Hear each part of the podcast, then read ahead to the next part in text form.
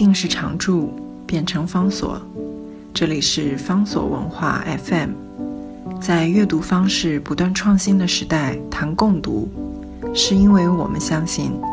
当我们在阅读时，也同时在被阅读。在今天节目当中要为大家介绍的，这是石黑一雄，二零一七年诺贝尔文学奖得主，他在二零零零年所出版的一本重要的英文小说，书名叫做《When We Were Orphans》，中文翻译为《我被孤雏》。这本小说在石黑一雄的写作当中有特殊的意义，因为他选择了一个很特殊的一个场景，那是一九三零年代的上海租界区。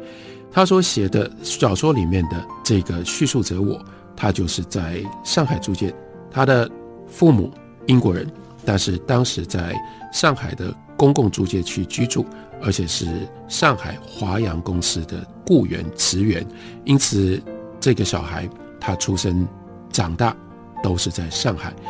另外，作为移民到英国的日本人，这个小说写上海还有另外一个特殊的地方。I n a r r t 作为一个英国人，但是他小时候最亲近的一个友伴是住在他们家隔壁的邻居的一个小孩，这个小孩是一个日本人，这个叫做秋凉的小孩，后来就一路贯穿在小说里面，是他回忆乃至于更进一步的去处理他自己作为一个孤儿的悲伤其中的一个重要的元素。另外，透过他回到。上海租界所发生的事情，我们看到那样在上海长大的一个日本的小孩，在深层的意义上面，那也是一个孤儿。这种三零年代上海租界区，都是住着来自于他乡的异客，也就是他们都不是中国人了，不然他不会去住在公共租界区里面。而且他们对租界区、对上海、对中国，他们也无从认同。这一群人。他们所存在的这个环境，就产生出一种没有归属的苍凉的荒芜。每一个人在某一个意义上面，都被从自己可以认同的土地上面拔出来，然后被投到这个环境里面。在这样的一个环境里面，不一样的人会有不一样的选择，或者说不一样的人会有不一样的人的无奈，无从选择。在小说里面，他所回忆。他的父亲跟他的母亲，就是搬到了上海之后，做了他们各自不同的选择。他的妈妈是一个正义感非常非常强的人，到了上海，他所看到的那是他无法忍受的巨大的矛盾。矛盾就是作为叫做先进国家、先进文化文明的日本，英国人到了上海在做什么？叙述者我他的爸爸。他们服务的公司叫做华阳公司，华阳公司表面上是一个贸易公司，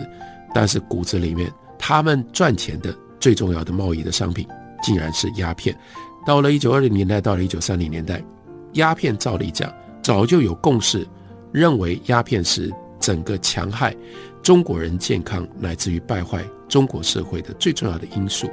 但是，一八四零年就已经。爆发鸦片战争，让这整件事情变成焦点。英国人到这个时候仍然偷偷的在中国各个不同的地方贩卖鸦片，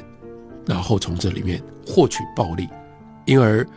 她的妈妈无法忍受自己的丈夫跟自己的同胞们用这种方式强害中国人，所以她就投身加入了要想尽办法禁绝鸦片。换句话说。另外，也就是伤害华阳公司利益的这个活动，他还不只是如此，因为他那个强烈的道德的正义感，所以他一直不断的压迫，他一直不断的逼迫那个个性上面相对比较懦弱的丈夫，也应该要采取同样的立场来面对自己的公司。你可以继续在这个公司里面工作，但你要在这个公司里面工作，其中一种理由就是你应该要迫使这个公司大家。表里合一，做高贵的、值得被尊重的基督徒跟英国人，这是他妈妈的选择。那他的爸爸，因为他妈妈的这样的一个选择而痛苦不堪。他会一方面感觉到他无法承受去反对自己的公司的这种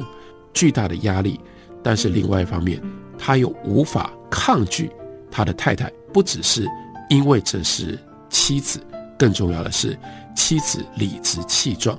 他的那种 indignation，他那种义愤，他那样的一种说理的方式，他又不能够欺骗自己说，那我这个公司，我们公司里面做鸦片生意是理所当然的。他做不到这个，每一次被逼着这样做，像是一个基督徒吗？这样做像是一个英国人的时候，他就心里面就生出了高度的愧疚，所以他变成了这样一种正义观念还有公司工作之间的一个夹缝底下的一个存在者，痛苦不堪。他们有他们不一样的选择，当然我们在小说里面也就慢慢就看到了，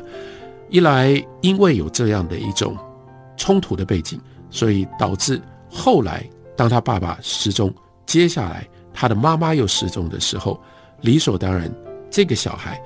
当他后来变成了一个侦探，他要回来去追查父母的下落的时候，很自然他就会假定他的爸爸跟他的妈妈应该就是卷在这样的一个鸦片贩售的邪恶的环境里面，因为得罪了人而被人家挟持绑架，甚至报复杀害。不过后面小说里面我们会了解，这是这个小说之所以虽然采用了侦探小说的类型的外貌，但它不是那么简单的一个侦探推理小说。他要告诉我们，这样的一个神探，虽然他在处理别人的案件上面，他有很高的成就。不过另外有趣的地方是，在小说里面，因为用第一人称叙述的关系，所以他也不让我们。看到、听到这位神探在他崛起过程当中，他究竟破了一些什么了不起的案子？还有他如何破案？他念兹在兹小说里面用第一人称告诉我们的，都是他如何被自己成为孤儿的这个事件所缠绕着。他一直想要回去，在上海把父母找出来，而且更重要的是了解父母为什么失踪了。但是这样的一个神探，最后。他的神探的推理反而变成了他最大的障碍，因为是他先入为主，觉得依照这个整个事件的变化跟发展，究竟他的父母应该发生了什么事，他就没有办法更深刻的去体会，或者是更勇敢的去追查。那作为一个小孩，甚至作为一个神探，甚至作为一个英国人，他没有办法。拒绝他没有办法否定他的父亲跟他的母亲有一种在人间关系或人间情感上面更深层、更深刻，或者是更痛苦的一面，以至于小说到了最后揭露这个真相的时候，他被震撼了。不止他被震撼了，我们也等于被他误导了。之后，我们也被震撼了。这是这个小说到了终局的时候非常重要的一个。出乎意表的一种效果。这个小说，另外当然关键就写了，像是有选择，但又似乎没有选择的一个，在上海公共租界区长大的英国小孩和他们家隔壁的日本小孩。这件事情可能就跟石黑一雄自己深刻的移民经验就有关系了，因为他是六岁的时候就随着父母就移居到了英国。但是绝对不可能会遗忘他自己的日本的身份，周遭英国的环境也必然会一直不断的提醒他，他不属于英国，他是来投靠英国，来依附到英国这个社会。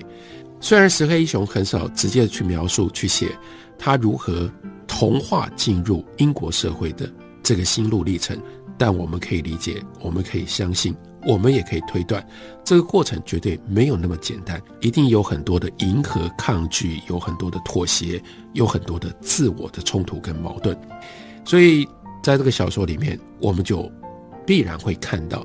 他用回到童年的那样的一个视角，然后中间凸显了这两个人，这个 I narrator 叙述者我，他跟秋良两个人之间的一个关键的关怀，那就是。活在上海，我会不会不够？对一个英国小孩来说，我的父母会不会在意我不够英国人？对于秋良这个小孩，这个问题或这个状况更加的严重，他的爸妈会要求他，你要真的像一个日本人。秋凉的经验跟这个艾内尔特同样的痛苦，或者是同样的曲折。一度，他的爸妈就因为在秋凉的回忆当中，他的家庭每一次会产生紧张的关系，也就是爸爸妈妈不说话，会冷战的时候，通常几乎都只有一个理由，那就是他做了什么让他的父母觉得他不够日本人的这种举措。家里面一旦感觉到他不够日本人，家庭的气氛就变得非常非常的紧张，也就可以了解那样的一个环境底下，日本家庭仍然希望他们要教出一个日本人的男孩。为了担心他在成长的过程当中越来越不像日本人或不够日本，甚至一度他的爸妈决定把他送回到日本去念书。可是，一回到日本，你可以想见，他一直在上海长大。然后爸妈又仍然在上海，一个人回到了日本，包括他所居住、他所寄居的地方、他的学校，反而让他更清楚感受到自己不是一个日本人，或者是刺激出他不敢承认，但是又没有办法压抑下来的另外一个冲动，他不想做一个日本人，因此他又回到了上海。但是他回到上海，他接下来始终一直不断存在的最巨大的。恶魔跟最巨大的噩梦，就是很怕他的父母再把他送回日本去。